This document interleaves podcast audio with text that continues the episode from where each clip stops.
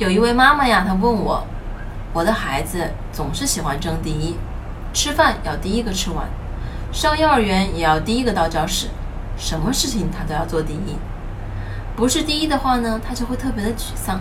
适度的争强好胜呢，有益于孩子的成长。可是过度的好胜怕输，就值得妈妈们去注意了。对于这种过于好胜的心理，如何正确的去引导呢？一，多给予孩子爱。好胜心强的孩子呀，一般都是缺少父母的重视，所以他们喜欢用争第一来夺取父母的关注。父母可以多给予孩子爱，多拥抱孩子，和孩子玩耍。从而降低通过好胜来获得父母关注的需求。二，允许孩子发泄。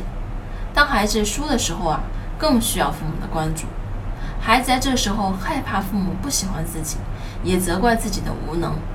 这时候，父母就要无条件的接纳孩子的情绪，坚定的陪在孩子身边，告诉孩子，父母爱的是他的本身，并不会因为他失败了就不爱他，会永远支持他。